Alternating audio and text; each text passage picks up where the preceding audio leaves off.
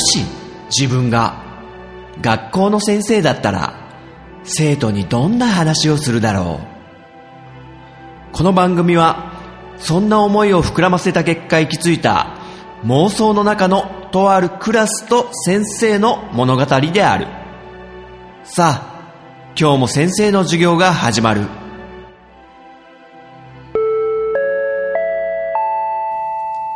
先生と生徒の連絡帳。よーし今日の職員室でやる仕事だいたい終わっちゃったかな？ということでよし連絡帳を読んでみようかな。生徒のみんながねまたくれてるから。はいまずポンタチビタくんえー、たくさん過去回聞いてくれてくれてるね。あの、先生が殴り合い喧嘩ね、した時の感想。ああ、僕も似た経験がありました。自分は全くやんちゃではないのですが、デビューして生きがった名前も知らない奴に、廊下で絡まれ、喧嘩することに、結果、返り討ちにしてやりましたが、良い気持ちではなかったです。はい、ポンタチビータくん、かっこいいね。返り討ちにしちゃったって。まあ、中学にね、上がると、なんとなくこう、舐められちゃいかんみたいな感じな、うん、年頃なのかね。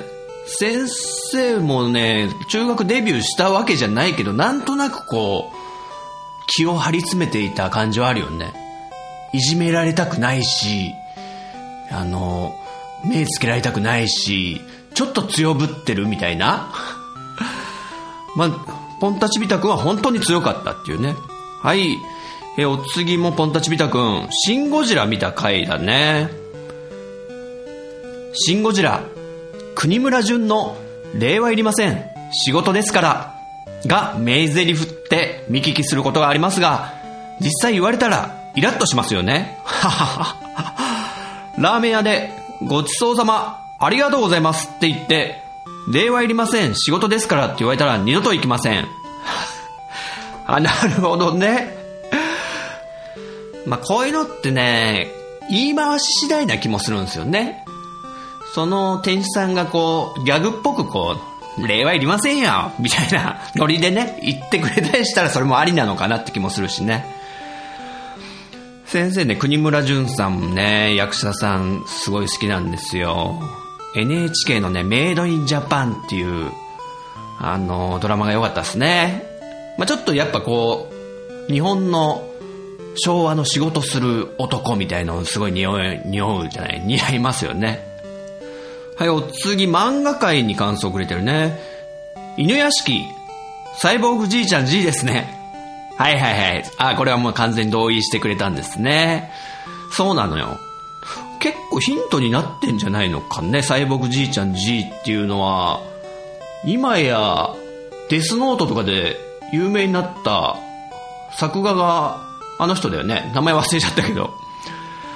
はい。そして、お次は働く魔王様の回だね。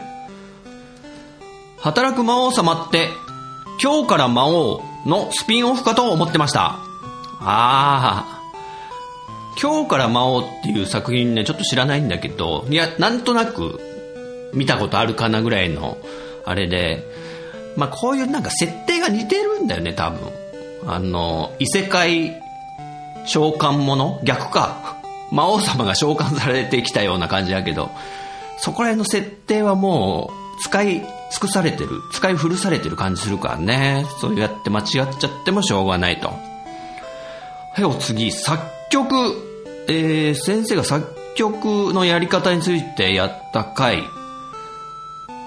ひたすら勉強になりました。死ぬまでに一曲作ってみたいです。おいいね、いいね。これね、あの、楽器をあまり演奏しなくても作曲できるパターンのやつもね、一回やってみなきゃって思ってるんだけども、完全に後回しになってますけどね。まあ、あの、頃合いのいいところでやりたいと思ってるんで。はい。お次は、あ、これ懐かしいですね。ポンタチビタくんが過去回をずっと聞いてくれてるんで、なんか振り返ってるような 感じなんですけど、えっと、伝染病株式会社っていうアプリね、話したね。忘れてたよ、ちょっと。えー、角川映画の復活の日を思い出しました。へえ、これちょっと知らないっすけど、なんかやっぱ、日本中がウイルスに汚染されるみたいなストーリーなのかな。まあなんかその手のものもね、やっぱり、ウイルスパニックものみたいな映画も多いですからね。はい、お次、ターミネーター2について。デートで見に行ったので、ネタバレ OK。内容なんて気にしないでしたが、気になったので後日に一人でもう一度見に行きました。あ、なるほどね。デートでも舞い上がって、あの、スクリーンより彼女をね、意識しちゃったという。ああ、いいですね。若し頃のね、思い出ですね、それ。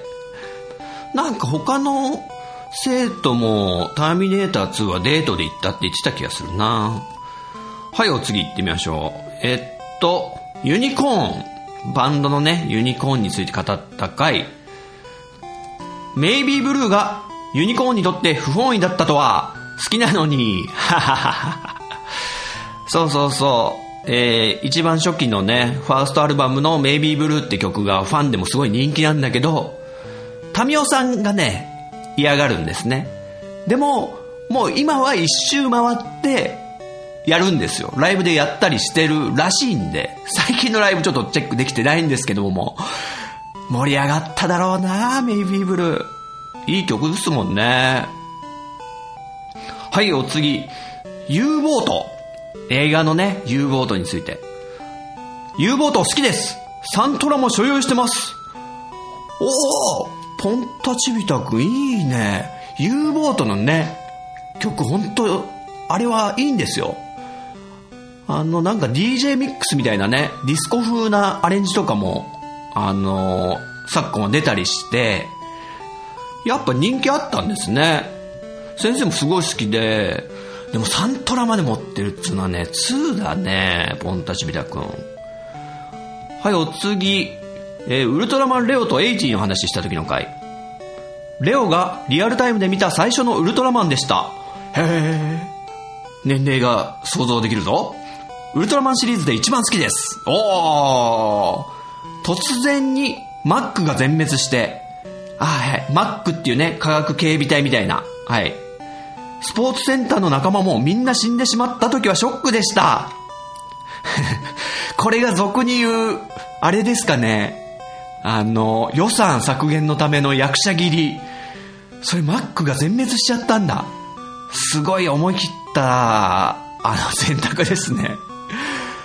エイティは、お地蔵さんみたいなデザインでミルキーをそがれ、ウルトラマンは卒業してしまいました。あー、エイティを見てなかったんですね。確かにまあ、お地蔵さんぽいかね。はい、お次は、水沢表情筋くん。くれてるね。犬屋敷5巻まで読みました。おお先生猫が惹かれるくだりにブルッと来ました。早く6巻読みたい。はあ、はあはあ、猫が惹かれるくだりとな？ちょっとね、覚えてないなちょっともう一回読まないとな。まずいな、これ。ちょっとね。ちょ、ごめん。ちょっと忘れました、先生、それ。はい、水沢くんありがとうね。そして、え、ポンタチビタくん、またいただいてるね。歯医者さんのね、先生通ってた歯医者さんの、すごいとろい女の子の話をした回ね。えー、トロコさんと聞くと、北の国からのトロコさんを思い出します。これ写真貼り付けてくれてるけど、えー、連絡帳に、これあれじゃないですか。結城苗じゃないですか。懐かしい。結城苗っていう女優さんね、すごい、あの、90年代ぐらいにね、まあ、今の、誰ですかね。まあ、広瀬すずちゃんほどじゃないかもしれないけど、まあ、一世を風靡した女優さんで、でね、北の国からの、あの、主人公の一人である純、息子ね、息子の方の純が、こう、東京に多分、上京してきてて、で、仲良くなってね、結城苗。これ、トロコさんって名前だったんですね。で、ちょっとね、こう、関係を持ってしまって、あの、妊娠してしまうっていう、結構衝撃的な話がありましたね。先生もね、すっごいよく覚えてますよ。で、なんか、まあ、富良野からね、北海道から、あの、田中邦衛さん、ね、扮するお父さんが上京してくるんですよね。誤りに息子がしでかしたね、この騒動をね、お詫びするために。で、なんだっけ、相手の親が誰だったかなちょっと忘れちゃったけど、まあ、結城苗が妊娠しちゃったんで、そのお父さんが田中邦衛に対してこう、誠意はないのかねみたいな。誠意誠意って。誠意を見せてくれみたいなことで、あの、すごいよく覚えてます、このシーンは、先生も。懐かしいっすね。えーっ、じゃあお次、ポンタチビタくん、バイク教習所の話。僕の言ってた自動車学校の教官は、指導よりエロ話が多くて、楽しくも大変でした。あら、エロ話、楽しいじゃないですか、それ。ちょっと女の子がいたらね、あの、しづらい話ですけども。っていうか、教習所でそういうなんか雑談する先生ってね、あの、僕は全然当たったことないですけど。ねえ。はい、ポンタチビタくん、ありがとうね。お次、トロン大佐くんね。えーっと、星のポンコと豆腐屋玲子、本当おすすめですって。漫画ね。あの、これ多分トロン大佐くんが、もう元々好きなんだろうね。で、先生が話したので、さらにダメ押しで、おすすめですよって。ね、これ面白いよね。星のポンコと豆腐屋玲子。トロン大佐くんもおすすめだよってことでね。俺は誰に言ってんだこれ職員室の独り言って設定なのにな。はい、トロン大佐くんありがとうね。で、お次は、テータンくんいただいてるね。今回は、ちょっと不良っぽいキャラで来てんのかな先生よ、矢沢ばっかりひいきしてんじゃねえかよ。しかし、先生たくさん漫画読んでるな。面白そうなのばっかで、生徒も勉強しなくなるんじゃない？な、な、なんだよ、矢沢。真面目ぶってるんじゃないわよ。って、お前こそ漫画よりアイドルが好きなんだろ。わわいてててててててやめろやめろよ矢沢っていうね、そういうくだり書いてくれてるけど、これ先生がやんなきゃいけないっていうね、なんかこう、滑らされてる気がするなぁテータン君に。いや、嘘嘘。ね、嬉しいからね、こういうのも。まあ、授業中にね、漫画読んでる生徒もね、いるからね。うん。先生の悪影響かもね、これね。で、続きが、えーっと、先生、もしくりはもうとっくに終わってるから、もうぐれちゃうぜこれね、ちょっと、もしもクリームボックスっていうテータン君のやってるポッドキャスト番組、終わってたんだ。これほんと知らなかった。ごめんね。これ宣言してた？テータン君。やめますって。なんか見てないんだよね、それ。あの、なんかの回でもしくりが、なんだ、削除した。そう。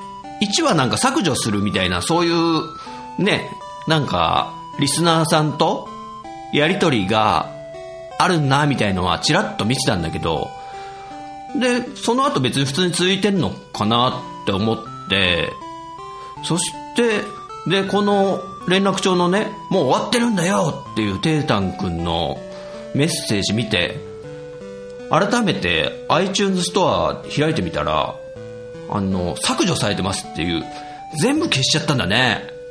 もったいない。いい番組なのにないや、先生普通に Mac で、iTunes で、ポッドキャスト、あのー聞いてるけど、普通に表示されてたからね、もしくり。で、2月ぐらいからずっと更新ないなっていう感じで見てたわけよ。で、手動で再生しようとしたらもうアイテムがありませんってなってたから、結構驚きました。まあなんかよっぽどのこととかあったんならもう、いつでも職員室来ていいから、もうテータンくんね。はい、ということでテータンくんありがとうね。お次はジュンくんいただいてるね。ゴールデンカムイ読み始めました。とても面白いですね。アイヌのことをもっと知りたくなりますね。はいはいはいはい、ジュンくん、これもハマってるね。そうそうそう。アイヌ民族のね、話面白いね。ああいうちょっと自分が知らない文化に触れられるっていう。なんかゴールデンカムイの中で、まあ、一番漫画の終わりぐらいに、作者さんがね、参考にした物件で、物件じゃない、文献。文献がなんかリストアップしてあったりしたけどね、結構いっぱいなんかアイヌ民族の歴史みたいなことを書いた本をすごい参考にしてるってことで、相当勉強してるんだろうなっていうのが伝わってくるよね。はい、ということで、じゅんくんありがとう。お次、大山敏郎くんいただいてるね。人学第67回拝聴あーバイク界だね。ウインカーがハイフラだったり、あ、ハイ、ハイフラッシャーっていうのかな？ハイフラっつうんだね、あれ。えーハイフラだったり、テールランプがくるくる回るやつだったり、懐かしい改造ですね。若い頃流行りましたよ。はいはいはい。ね、あの、ささやかな改造ね。あんまやりすぎると、あのね、やんしゃになっちゃうし、あと、捕まっちゃうし、ギリギリのね、とこをね、ちょっと攻める。あとちょっとそう、ナンバープレートをちょいこう、ね、見えづらくするとかね。良くないことやってましたね。かわ、まだ可愛げがあると思うんですけど。はい。はい、大山敏夫くんありがとう。お次、虹パパ生活くんいただいてるね。えー、あ、そうだ。先生がね、徳島のバイク事情についてね、あのー話した回。先生、徳島にも暴走族はいると思いますが、そこまで身近にはいないですよ。たまに見かけても、1から3ぐらいですよ。1台から3台ぐらいってことかな？小規模の暴走族ってことかな？怖くないですよって。はい、西馬場生活くん。ね、徳島を、ね、そんな、ヤンキー都市みたいに言うなよっていうね。ごめんね、ちょっとね。はい、ありがとうね。お次、大場くんいただいてるね。人学67回で取り上げていただきありがとうございます。くんづけで大丈夫ですよ。50代おっさんですが、はい。あ、もう直々にね、大場くんの OK もらえたんでね、もう、もう先生の生徒として、くんづけで呼んで OK と。はい。じゃあそう呼ばしてもらうんで、はい、ありがとうね。はい、お次は、ゆずきちくん。えーポッドキャストが、ホロヨイセブンの、えーゆずきちくんからいただいてるね。あれ、ちょっとさっき虹パパ生活くんの言い忘れちゃった。虹パパラジオのね。はい、ゆずきちくんは、えー、っと、あー、なるほど、なるほど。あの、DV のね、あの、A 君の彼女さんっていうか奥さんか。そのひどい DV をする奥さんの本名を、ゆずきちくんがちょっと、え連絡帳に、先生知らないんですか？ってこう、くれたのに対して先生が、これちょっと、よく意味がわかんねえわっていうね、あの、完全に投げたっていうね。それに対しての返事だね、ゆずきちくんが。先生、かいちゃん知らんの？あの、怪盗チャンネルの略ね、これ。えー、かいちゃん知らんの？めっちゃ話題で、改心させたい人の本名をアップしたら、心の怪盗団が改心させてくれるんやで。隣のクラスの相良くんが怪しいって噂もあるけど、まさかね。あら。これ気づかなかったわ。いや、本名を教えてくださいって書いてあるから、もうゆずきちくんがな、もう気狂っちゃったのかと思って、あの、本当に意味わかんなくって、ペルソナ5ネタかしみゃこれちょっと気づかなくって、申し訳ない。ね、その、ペルソナ5の中で、本名が分かれば、こう、その人の心をね、変えられるっていう設定があってね。あれいいよね。ちょっとこう、そういうのが世の中にあったらいいな、みたいのが、ああ、そのネタだったか。しかも何？うちのクラスの相良が、あの、回答なんじゃないかっていや、どうだろうね。でも、ゆずひちくんよく見てるな。先生のツイッターもね、見てくれてんだね。ちゃんとね。いや、組み込んでくるね。もうすごいな。はい、ゆずきちくん、ありがとうね。お次は、ピスケくんいただいてるね。えー、漫画界の漫画、順次、ゲオでレンタルしていこうと思います。お、ピスケくんはレンタル派ですか？まあ、先生もね、レンタルすることあるんだけど、世に溢れすぎてる漫画の中で、陣太先生のレビューありがたいです。ああ、まあそう言っていただけるとね、嬉しいですけど、まあ先生が選んでる漫画なんてこう、誰かがレビューして面白そうと思ったのとかを選んでるからね。超もう何番センチだっていう話だけども。まあでも先生のね、その、話で、面白い作品とかにね、出会ってくれたりしたらこれは嬉しいですよ。はい、ピスケくんありがとうね。あ、お次もいただいてるね、ピスケくん。えーゆずきちさんのバイクの、年おしゃ知恵袋当ばしめ。あー、あれですね。標語みたいの。懐かしい。点検箇所の頭文字のやつですね。今となっては全く覚えてません。ね。これ、ね、おしゃ知恵袋当ばしめ。ほんと習った記憶がないんですよね。はい、ピースケくんありがとうね。はい、お次は木村優くんいただいてるね。え、ペルソナ5で、八股した話をされてたけど、普通にプレイしていれば、ステータス的に難しい社長令状以外の八股になりますよね。そして、2周目は真面目プレイで、一人に絞ろうと頑張って、九股になる。あ、やっちゃってんね、木村優くん。九股ね、これはすごいですよ。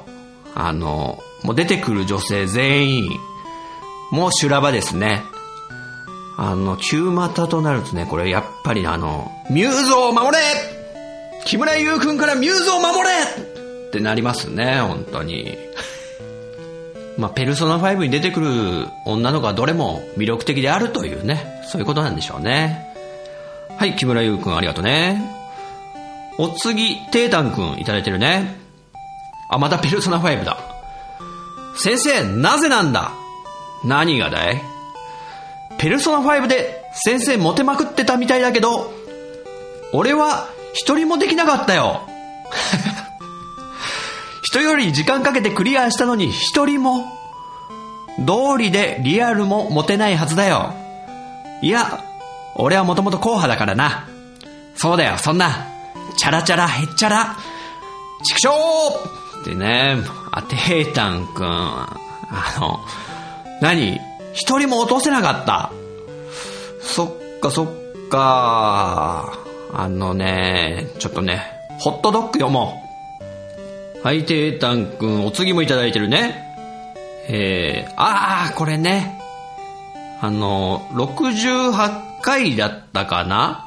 先生がお便り会を2回連続で上げたの、2回目を先に上げちゃって、それに対しての苦情だね、これ。先生このお便り会前にアップしたよね最新回と思って聞いたら、あれ？聞いたことあるなって。なんだか世界軸が変わったのか俺は未来を見る力を手に入れたのかよし未来の配信を聞こうってバカ野郎未来が見えるならもっと有効な使い方を。ああ。これね、もう、すぐ聞いてくれてるってことだね、テータンくんが。これね、ちょっとごめんね。68回ね、間違った。あの、結構先生ミスるんですよ、アップ。配信の。あのね、シーサーブログにもう予約してね、日時を予約して、もう多分ね、2週間ぐらい前にね、セットしてあったんですよ、この68回って。で、あの、5月8日、5月8日に、あの、アップするつもりで予約したつもりが、あの、1ヶ月早めの4月8日になってて、だから、あの、すぐアップされちゃったっていう。失敗したわ。これね、誰かのつぶやきとか見てね、気づいたんだけど、時すでに遅しだったね。すぐね、こう、削除したんだけど、もう、購読してくれてるね、あの、生徒のみんながダウンロード済みで、遅いんだよね、それじゃもう。消したところでダウンロードされちゃってるんで。だからね、テータングみたいに、おい、これ前聞いたやつじゃねえかってね、思った人は多いと思う。まあね、それもね、デジャブ感じたってことでね、能力が発動したと。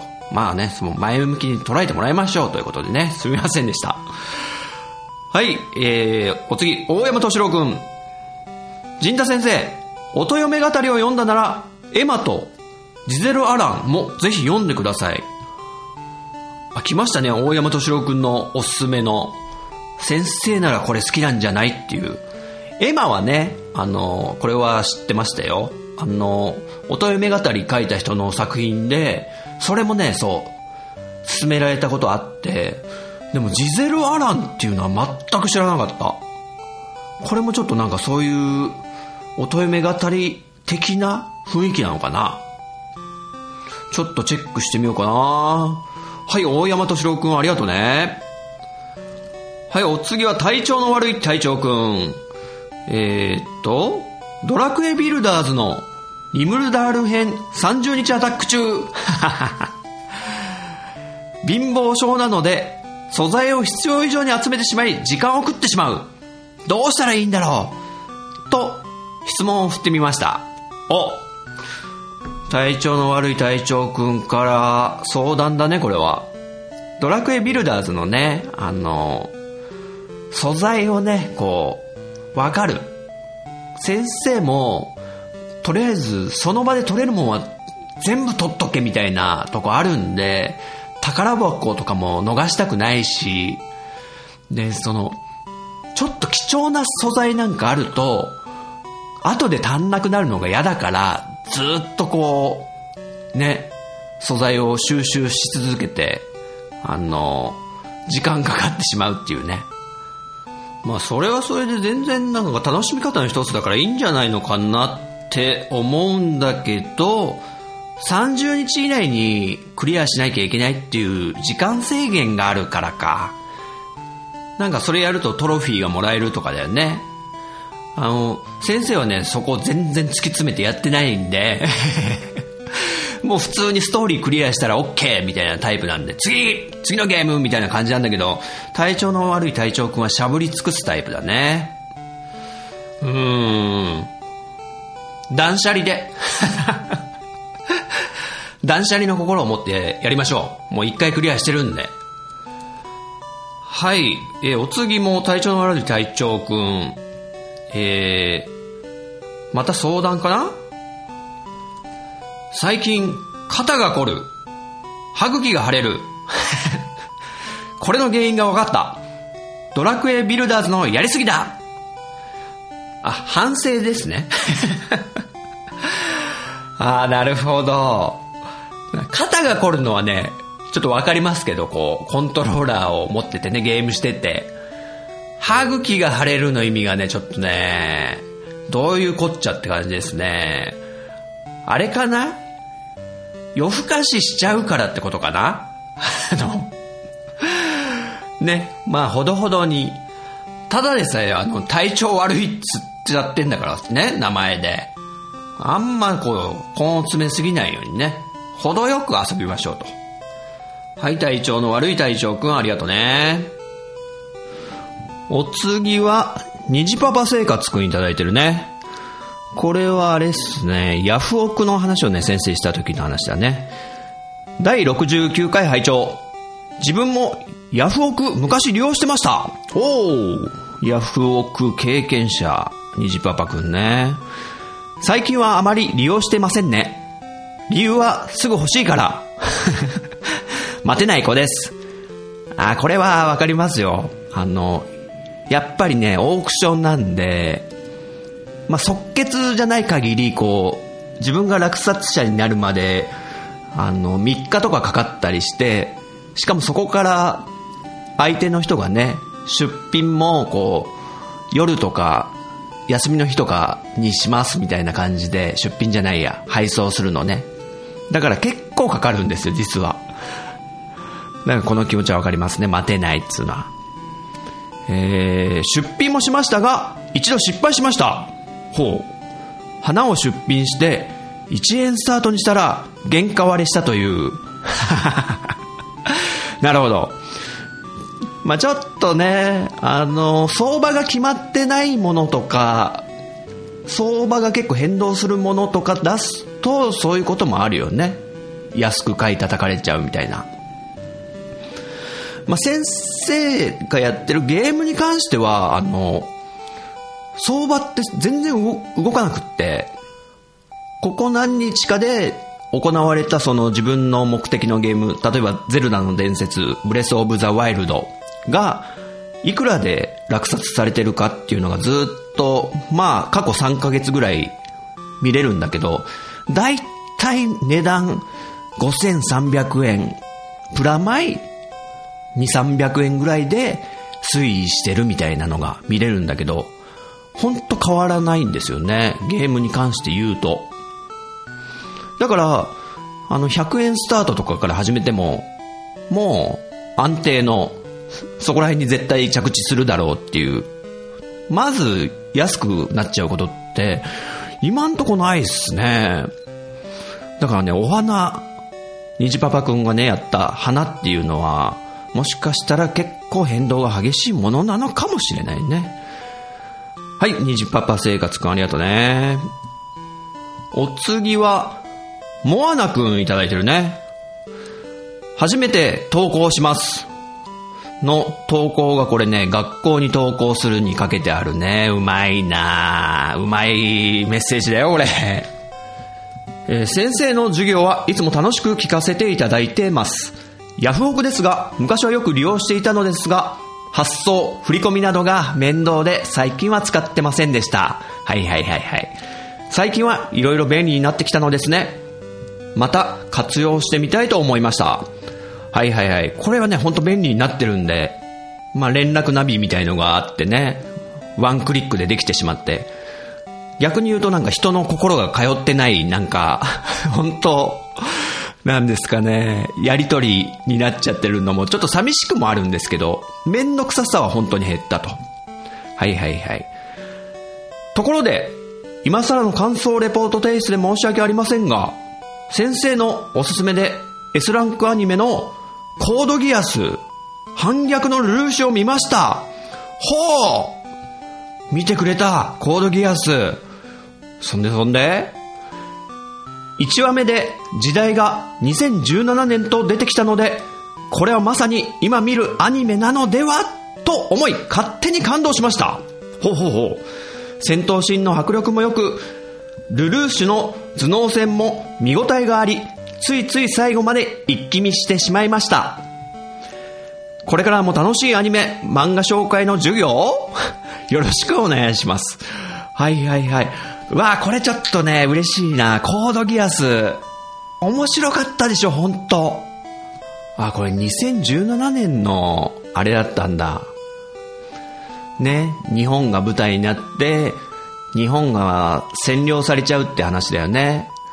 そこが結構リアルでね、あの、尖閣諸島の問題とか、北朝鮮のミサイルとか、なんか、ちょっとでも均衡が崩れたら、日本が、もしかしたら戦場になってしまうんじゃないかみたいな、そういうのが、もし、えー現実になったらっていう世界で繰り広げられるロボットアニメ。しかもそこにギアスっていう能力、えー主人公のルルーシュが相手を絶対服従させるっていうギアスっていう能力を持ったもんだから、これはエンタメとして話が破綻せずに、最後まで見事に盛り上げて盛り上げて終わってくっていう、もう最高のアニメだと思ってるから先生。ねえ。いや、嬉しいな、モアナくん。全部見ちゃった。第2期も見たってことだよね、もちろん。で、最近ね、第3期が発表されて、ねどうなるんすかね。もう不安と期待がこう、すごい交差してるんだけど、できたら、テレビアニメでやってほしいと思ってるけど、もしかしたら映画になっちゃうのかもしれないよね。はい、続きがあって、えー、PS。エンディングテーマは、ジョン・タイターにお願いがお気に入りで、たまに脳内でリピート再生されています。あ、これも嬉しいわ。あら、ツボついてきますね。このジョン・タイターにお願いっていうね、先生の作った曲は、歌詞がね、あの、シュタインズゲートの話をモデルにしてるんで、だからジョン・タイターってのが出てきますし、まあこうやって歌詞にしちゃうぐらいの、ね、ものっていうのは先生の中で、あの、S ランクの作品であったっていうことの証明でもあるんですけど、この、その作品に対してのこう、何ですか、恩返しというか、リスペクトというか、ね、たまにふと脳内で再生されちゃうとか言ってくれるのすっごい嬉しい、本当に。これぞ作曲者冥利に尽きるってやつですね。はい、ということで、モアナくん、ありがとね。また、えー、連絡帳お待ちしてます。はい、お次は、テータンくん、いただいてるね。えー、っと、先生が、ゾウロクってね、名前を付けられそうになったみたいな話をね、アリスとゾウロクの話をしながら話したけど、それに対してもらってるね。ゾウロク先生やかましいわ。アリスとゾウロク面白いっすよね。サナも、サナエも、かわゆいっす。先生、ジンタゾウロクって自軸性 ちょっとゾウロクって名前ついてたらね、人生変わってたかもしれないですね。性格とかも。ねえ。え続き。どうせなら、ジンタ80でいいじゃん ?80? 磯って意味かな。もしも、ギターが弾けたなら、池中ジンタ80キロ、受ける誰が池中玄太やっつっての？ちょっと先生、冗談だから、宿題増やすのやめてえー、テイタン君、あの、留年で。はい、ありがとね。はい、お次は、ポッドキャスト家のちゃんなかくんからいいてるね。暴れラジオスさんの。え？奥田民生さんと対話したんすか？羨ましいです、先生。僕は坂本龍一さんと台湾握手したことがあります。え？え そっちの方がすげえ。ちゃんなかくんすごいね。5年前くらいかなまだ手洗ってないっす。そんなわけあるかい。そんな手洗わずにプレステ4のコントローラーとかあのー、自分家の車のハンドルとか握るわけあるまい。で、続きがあって、あ、話変わりますが、僕は生まれる直前まで名前が夏男になるとこでした。危ねかったっす。はい、以上ね。危ねかったねちゃんなかくん。夏をって。あの、あれですよ。親子ゲームとか親子ジグザグとか流行った時にマリオって名前がね、付けられちゃった人たちみたいなぐらいにやばいね。夏男と書いて夏を。これはプレッシャー半端ない。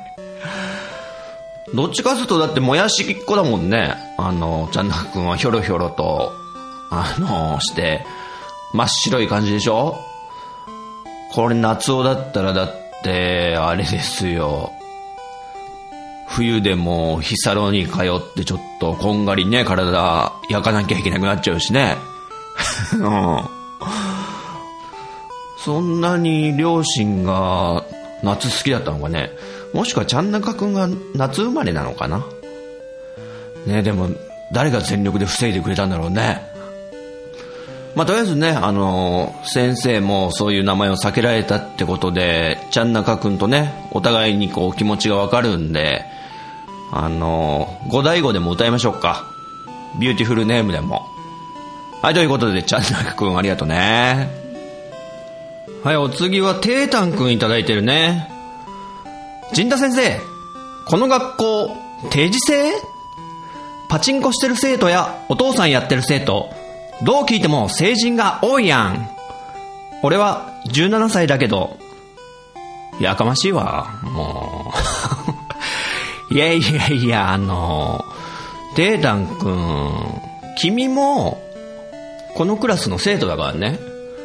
あの、いいおっさんでしょ？あと、好きな時間にね、受講できるっていう、この、ね、スタイルだから、ある意味ちょっと通信性的な側面も持ってるのかもしれないね。まあそこらあたりのね、この人学の設定はね、かなりふわふわさせてるんでね、あの、ぶっちゃけ学校名すら言ってないからね、あの、そこもね、ふわっとさしてるからね。後々セッティングできるように。はい、続きがあるね。それよりすごいじゃん。タミオと喋ったなんて。やっぱり喋るときはタミ口？って言ってててひどいな先生。またテータンに滑らされた。またやられたわ。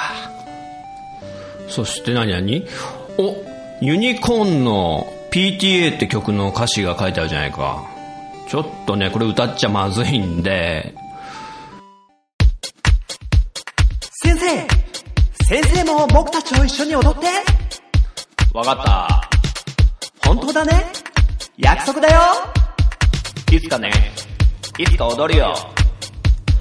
僕らはみんなって、バカ野郎テータンめ、乗らされたぜ。さっきからもうテータン、テータンって呼び捨てにしてるけども、まあ大丈夫だろう。はい、テータンくんありがとうね。はい、お次は、大場くんいただいてるね。人学第69回は、ヤフオクの回。今までヤフオクは利用したことなかったけど、仕組みとか興味あったので面白かったです。これからも楽しい授業を期待しています。はい、ありがとうね。ね、ちょうどこのヤフオクの話題を出したぐらいの時に、なんか、オークションでね、ネットオークションでお金を売るっていうのが流行ってて、それでちょっと全然知らなかったけど、3万円をあの、4万円で売るみたいなのでも大問題になってたけどね、何のためにそんなことするんだろうって思ってたら、あの、すぐに現金が用意できない人たちのために、ある意味利息をつけて販売してたっていうね、驚くべき手口。こういうね、あの、やっぱ便利なサービスがあれば、その裏では、悪いことがね、横行しちゃうっていうのは、これはもう何にでも言えることだからね。まあ、そういういろんなね、詐欺みたいな罠とかにも細心の注意を払った上で、もしヤフオクやるんであれば、ね、生徒のみんなも気をつけてやってみてほしいですね。はい、ということで、大場くんありがとうね。はい、お次は、はちまきまきまきさんいただいてるね。え？陣田先生って40過ぎなの？今年最大の驚き。これどういう意味ですか？もう、鉢巻さん。え、これ二つの捉え方あるよね。あの、すっごい、もう声が若々しくて、ね、内容、話す内容とかもすごく若い世代にもわかる内容で、先生、40ってびっくりですよ。なのか、えー、40も言ってんのになんでこんなガキ臭い考えなの？っていうね。まあ、鉢巻さんはね、あの、前者であったんだろうということでね、先生はそう捉えることにしますんで、That's positive thinking. Yes. これか。これがダメなのかな。はい、鉢巻き巻き巻きさん、ありがとうね。お次、ステディ君からもなんか同様な意見がね、いただいてるんだけども。あ、まずは先生の名前のことね、あの例の。第69回拝聴陣太増録、かっこええやん。ポッドキャスト界の革命家になりそうっていただいてるけどね。あの、どっちもインパクトありすぎじゃねって思うんですよね、先生的には。こう、名字も、陣太の方なのか、増録の方なのか、どっちをこう、ね、あだ名に変換するかとかね。そして、第70回拝聴ええー、陣太先生、オーバー40だったの？まだ35、6かと思ってた。下着や電王のキーホルダーつける先生。下着はマユシーかな？はい、はい、はい、はい。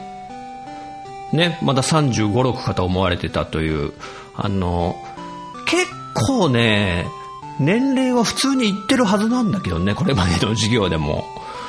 まあね、あの、若く見られてたっていうのはね、ポジティブに考えましょう。そうそう、ギターケースにね、あの、仮面ライダー電王の桃太郎スのね、デフォルメされた、可愛いんですよ、あれが。キーホルダーというか、フィギュアですね、ちっちゃい。えー、あと、シュタインズゲートは、あの、ダルくんです。あの、変態紳士っぷりにね、結構憧れてるんでね、先生も。もう近づきたいなと。あとね、スプラトゥーンのね、イカちゃん。あの、任天堂の Wii U で出てたスプラトゥーンってゲームのね、可愛いイカちゃんがいるんですけど、そのキーホルダーも、一時期ね、超探し回ってたぜ、先生。あの、いいおっさんがですよ。ガチャガチャを探し回るっていうね。あの、好きなものとかって、年齢でそうそう変わるもんじゃないと思うんですよね。あの、でも、そこを隠すようになるか、そのまま堂々とオタク趣味があることを出していくかっていう、あの、選択ですね。もうこれ完全にシュタインズゲートの選択みたいなもんで、というわけで、ステディ君、ありがとうね。はい、お次は、ポンタチビタ君いただいてるね。あの、失敗した買い物のことだね。はい。私が失敗した買い物、それは、3DO リアルです。あ、これ笑っちゃ失礼か。3DO リアル買った口ですか、ポンタチビタくん。これはね、やっちゃってるかもしれないね。ちょっと。あの、いわゆる、あの、ゲーム機ね。ちょうどプレイステーションが出るちょい前ぐらいに飛び込んできたんだよね。確か 3DO って。で、確か、いろんなメーカーから 3DO っていう規格のね、マシンが発売されて、例えばパナソニックの 3DO、東芝の 3DO みたいな感じでね、ちょっと詳しくは忘れちゃったけど、ね MSX みたいだね、昔のいろんなメーカーから同じ規格のマシンが発売されたけど、3DO はなこけたなでも、確か D の食卓は 3DO が一番最初に出たんだと思うんだけど、あれは名作だったよね。でね、ちょっとフォローなんかしちゃったりして。ね、そういうのがあるから、こう、ゲーム機買う時もやっぱね、慎重になるよね。だからみんな結構すごいなと思って、あの、ゲームハードが発売されて結構、ゲーマーのね、みんなは、飛びつくようにこう、スイッチとかもね、発売されたら買うけど、初期不良とかさ、なんかそういう、あとバージョンが変わっちゃったりとかさ、そういうこともあるじゃん。そういう人たちがゲーム業界をね、引っ張っていくんだろうね。はい、ということで、ポンタチビタくんありがとうね。お次、テータくんいただいてるね。ブルーな買い物は数知れず。例えば、Wi-Fi の中継機。部屋まで Wi-Fi が遠くて買ったのだけど、結局繋がったか繋がってないのかわからないくらいに使えず、違うやつを買って、また微妙な感じで使えず、今は押し入れに、とにかくそんなのばっかで、これね、前、テータン君に聞いたことあるね。この Wi-Fi のね、無線 LAN の、あの、機械をね、ルーターだよね。無線 LAN ルーターを買うけど、なかなか電波が届かないと。ダメだってことでまた次のやつ買うけど、それもなんか、いまいちでみたいな、この、なんだろうな、買ってみなきゃ、自分で、自分の環境で使ってみなきゃわかんないっていうやつで、あの、ね、相性が悪くって、捨てちゃったみたいなことはね、あるよ、先生も。まあ、前に話したけど、ヘッドセットとかね、イヤホンとか、あの、Bluetooth のやつとかも、こう、なんか相性があったりとかね、変な干渉を受けちゃったりとか、なんかね、やっぱ使ってみないとわかんないんですよね。だから怖い。もう、お金が出てく出てく。あのね、この電波が自分の部屋まで届かないってことで、あの、先生もね、すごい昔に同じようなことをやったことがあって、あのね、大学生ぐらいの時だ、もう20年ぐらい前なんだけど、PHS ね、ピッチと呼ばれた携帯電話の廉価版みたいな PHS っていう電話がこう普及して、まあ電波が弱いんですよ、とにかく。電車の中とかじゃ、あの、まあ電車の中では通話しちゃダメだけど、車とかで、あの、移動速度がね、速いと、すぐ切れちゃうし、もともと PHS のシステムって、あの、コードレスのなんか応用みたいな感じなんだよね。家の電話の、あの、コードレスフォンってあるじゃんね。あれをちょっと強力にしましたってぐらいのものだから、電波が貧弱で貧弱で。でも大学生ってあんまりお金ないし、まあ、ちょうど先生はね、ポケベルから、あの、PHS に移った世代なんですけども、ね、これね、分かってくれる世代の人はね、いると思うんだけど、もう嬉しくって嬉しくって、こんな携帯みたいのが自分の手に入ったんだってことで。でも、先生の部屋ね、実家の自分の住んでる部屋が届かないんですよ。PHS の電波が。で、どうしたかっていうと、ホームアンテナってのがあって、要は PHS の電波をこう強められるというか、部屋まで届けるように中継する機械があって、で、その PHS のホームアンテナを秋葉原にね、買いに行ってね、買いましたよ、1万ちょい出して。ぶっちゃけ PHS なんてもう、ただ同然で配ってんのに、そのホームアンテナは1万いくら出して買ったっていうね。しかも、もうその PHS が電波繋がんないってことで、まあなんとかユーザーをつなぎ止めるために、あの、その NTT とかが NTT パーソナルっていうのが多分 PHS やってたけど、そこがね、ホームアンテナをタダで配り始めやがってですね。先生はもう1万いくら出して買ったもんね、奴らタダで配り始めやがってですね、あの、ホームアンテナ。悔しい思いしましたね、当時は。はい、ということで、テータンくんありがとうね。お次は、虹パパ生活くんいただいてるね。第71回拝聴先生の場合は、安物買いの銭失いとは少し違うんですね。でもわかるな気になると突っ走っちゃう気持ち。自分も物欲センサーに反応すると、調べまくって歯止めが効かなくなって買っちゃいますね。そして冷静になると。なるほど。はい、虹パパ生活くん。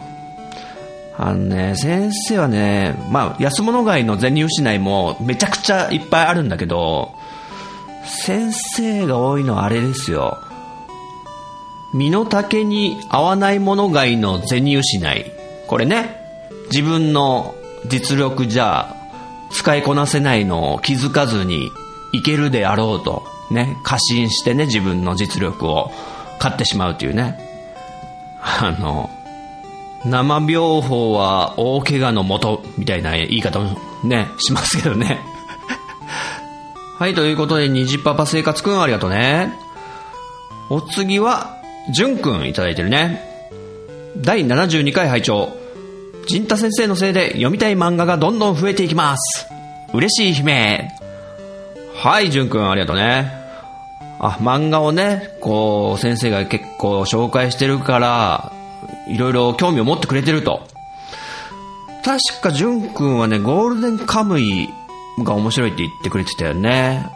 あと、鈴木先生っていうね、漫画も興味持ってくれてたけど。なんかね、あの、他に刺さるもんがあって面白かったら、また感想とかをね、つぶやいてくれると嬉しいな。ということでね。はい、じゅんくんありがとうね。はい、お次は、エニグマくんいただいてるね。えっと、ポッドキャスト化の、えー、ガンプラジオ。おもちゃ屋さんのね、店長になってるガンプラジオをはじめとして、あとは配信がちょっと終わってしまったので言うと、ラジオ酒場とか、中近東ラジオとかね、やってたけど、中近東ラジオね、終わっちゃったの先生ちょっと残念なんだよね。で、そんなエニグマくんからいただいてますね。漫画紹介した回だね。だがしかしも第7巻で新展開。新キャラ連発で楽しみになってきましたね。はい。エニグマくんありがとうね。だがしかしね、さすが、このあたりの漫画チェックしてるんですね。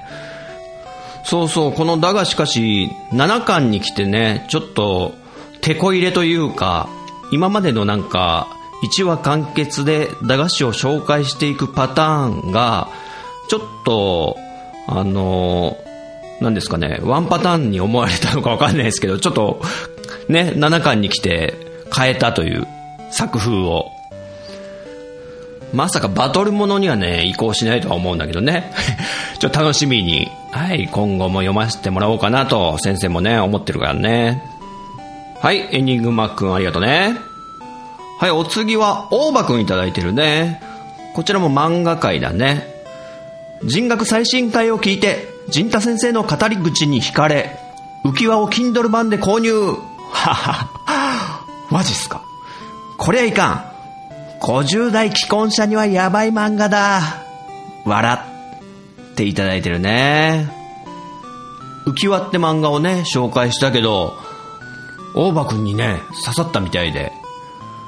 ね、あのー主人公である舞子さんっていうね、女性が、旦那さんが浮気しちゃってるってことで思い悩んで、相談してきたのが、あの大場くんと同じぐらいの年齢の課長さんってことで、結構、なんか、男心 みたいな気持ちがすごく理解できたのかもしれないですね。その舞子さんの恋心に課長さんも気づいてるんだけど、こう、理性との葛藤みたいな心のね、動きとかもきちんと描写されててね。そこら辺がもしかしたらすごい共感したのかもしれないですね、大場くんに。はい、ありがとうね。さてさて、お次は、ポンタチビタくんいただいてるね。えーポンタチビタアットマークレベル27。お、27か。あれかな？もう、ロマリアを超えて、あのダーマの神殿も超えて、ってあたりかな？ちょっとね、出てこなかったね、ドラクエ3の地名が。はい、ポンタチビタくん。押切蓮介好きです。デロデロ最高ですね。ところで先生は、ピコピコ少年は読みましたか？ゲーム好きなら外せない必読書ですよ。はい、ありがとう。これね、知らなかったわ、先生。押切蓮介結構いろいろ書いてるんですね、漫画。デロデロっていうのもね、知らなかったですね。なんか、幽霊的な漫画？霊的な漫画なんだね。いや、幅広いですね、ほんと。で、ピコピコ少年がゲーム好きなら絶対外せないと。ハイスコアガール以外にもそういうゲーム系のがあったとは、と知らなかったんで、ナイス情報いいよそういうのいいよそういう情報いいよはい、ポンタチビタくんありがとうね。はい、お次、虹パパ生活くんいただいてるね。第73回拝聴先生のファミコンのコントローラーの話、久々に聞きました。わら。そして、スイッチの男の子の話、僕も知っていたので、ダブらせちゃいましたね。多分先生もファミコン手に入れた時は、あれくらい歓喜したんでしょうか？はい。そうそう、ファミコンのね、コントローラーだけをもらってきた話ね、先生の四角ボタンのやつね。あれはそうなんですよ。あの、言った通り、秘密基地全員集合って方のポッドキャストで、もうかなり初回ですかね、第1回と第2回あたりで多分話してるのをね、虹パパ生活くんも聞いてくれてたと。ね、そういうネタ話はね、あの、最近ね、落語みたいなもんだなって思うようにしてるんですね、先生。落語って有名な話だったらね、もう内容知ってるのに、でも、知りながらオチが分かってるのに、また聞いてしまうみたいなね。で、その、話す人の、なんだ、話し手さんによったりとか、あと、その時の、ね、アドリブが入ったりとかね。で、ライブならではの、なんか、ハプニングが起きたりとか、まあ、いろんなことがあって、同じテーマを、同じネタを話すにしても、またちょっと違った感じで聞けるみたいなのもあるんでね。で、スイッチのね、あの、段ボールで作ってた男の子が、親にね、買ってもらいたいからアピールしたみたいな話もしたけどね。先生ね、あの、子供の頃って、あんまりこう、感情表現を表に出すようなタイプじゃなくって、要はまあ、おとなしいタイプだったんですよ。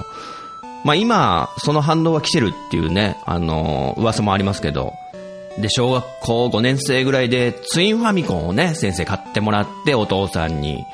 その時もね、あの、めちゃくちゃ嬉しいけど、それをこう、なんつうの、わーいわーいってこう出すような感じではなかったとは思うんですけどね。でもなんかね、あの、ツインファミコンって、あの、ビデオ入力端子を使えるファミコンだったんですよね。昔のファミコンはなんかアンテナ線で繋ぐから映りが悪いのに、ツインファミコンって実は結構映りが良かったんですよ。だからそこら辺にこう、ね、買ってもらったのは遅かったけど、だからこそこう、テクノロジーがちょっとパワーアップしてるファミコンを買ってもらえたみたいな嬉しさはありましたよね。あとね、ツインファミコンってディスクシステムが内蔵されてるんですけど、で、あの、ディスクシステムを起動した時のあの、なんだ、てーてーてーてれれてーてーてーてれれてーてーてーてーてーてーダジャジャジャーンっていうこう、あの、上からね、タイトルみたいのがザーンと落ちてくる、あの、シーンというかあるんですけども、そういうギミックがね。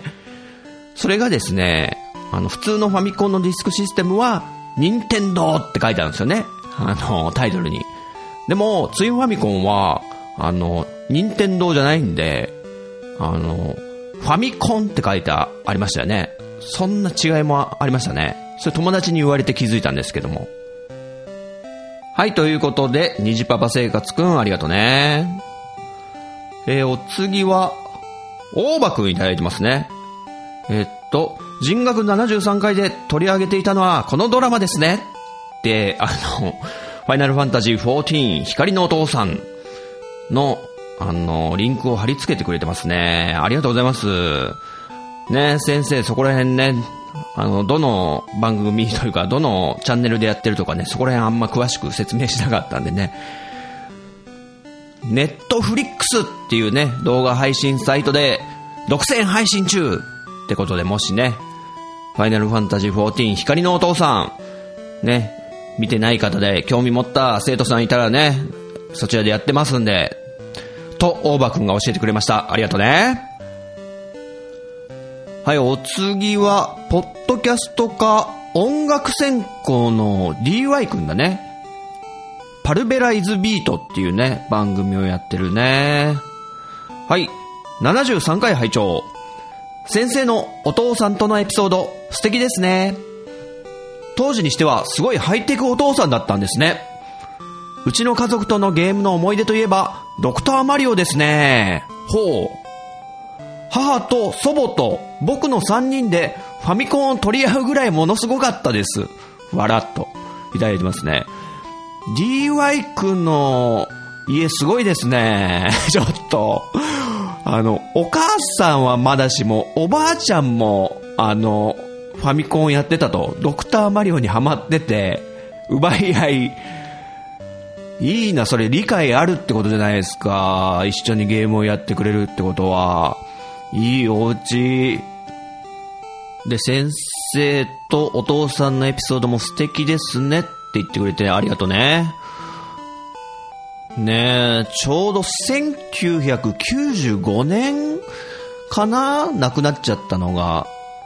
だから、あの、Windows とかも、これからバーンと普及し始める前のね、混迷の時代パソコンが OS とかも全然統一されてなくって、Windows とか出てたらどうなってたんですかね。うちの父は買ってたんですかね。っていう話をね、最近母にちょっと会ってきて、もし今生きてたらどうしてると思う？みたいな話もしたんですけど、そしたらね、電話がね、もうめちゃくちゃ嫌いな人だったってことをね、言ってて、父がね。だから携帯嫌なんじゃないかっていう話もしてたんですよ。ただパソコンはハマってたから、これね、難しいですね。スマホとかタブレットとか持ってたかなはい、ということで、DY くん、ありがとね。はい、お次は、藤もっちくんいただいてるね。最近はなんか、ポッドキャスト化のなんか編集の方、プロデュース部門の方になんか、プロデュース業にすごい専念してるような印象ある藤もっちくんだね。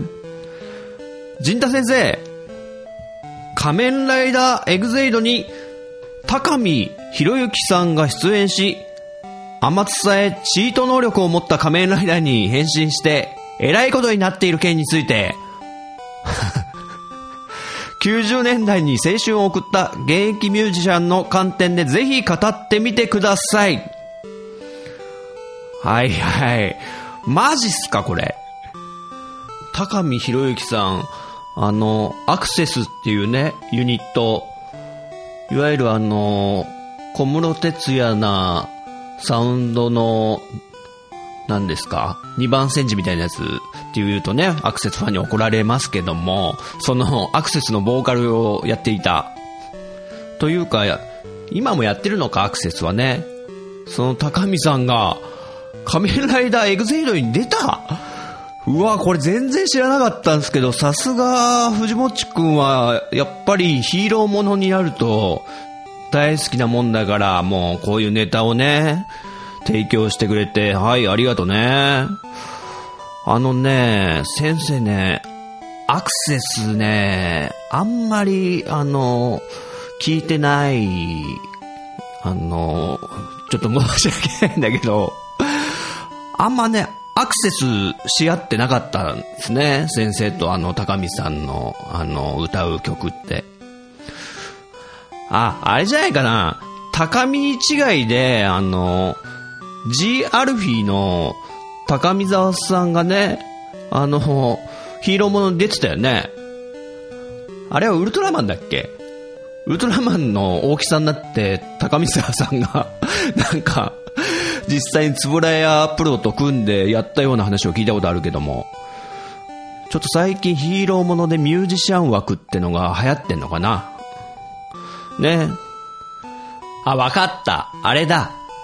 アクセスの朝倉大輔さんがプロデュースしてるつながりで、あの、TM レボリューションのね、西川貴則さんが、ガンダムシードにね、あの、アニメの声優さんとして、で、あと、本人役じゃないけど、その、かっこいい役で出演してたのが、ちょっとこの、高見さんに、こう、刺激になったのかもしんないね。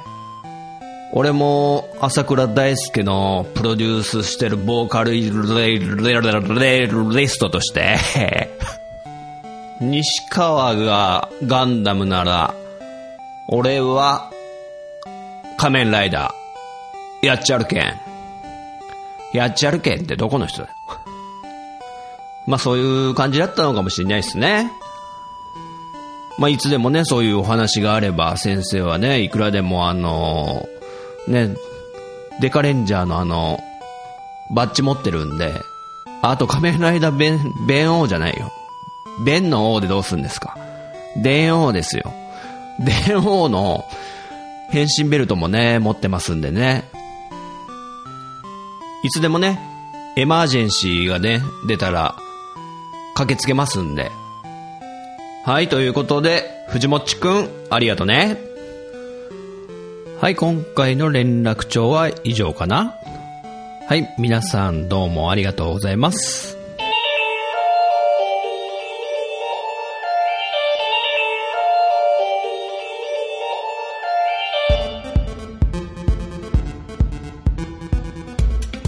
いかがだったでしょうか？このように、この番組は私陣太が自分の話したいことを先生風に生徒に語るスタイルとなっています。気に入ってくださった方は、ポッドキャストでご購読いただけると幸いです。そして、iTunes ストアのレビューで評価していただくと、大変励みになります。人学 Twitter アカウントのフォローもお待ちしています。人学では番組をお聞きになっている生徒さんのメッセージをお待ちしております。ツイッターハッシュタグ、カタカナで人に漢字の学ぶで人学と書いて投稿してください。ご了承いただきたいのが2点。私が先生視点で受け答えさせてもらうこと。そして、すべての投稿は拾えない可能性があること。これを納得の上、ツイートしていただけると幸いです。現時点では、あえてメールアドレス、お便りフォーム、ブログコメント欄は開放してません。長文となる場合は、人学アカウントに DM でお送りください。それではまた次回の授業でお会いしましょうさよならさよなら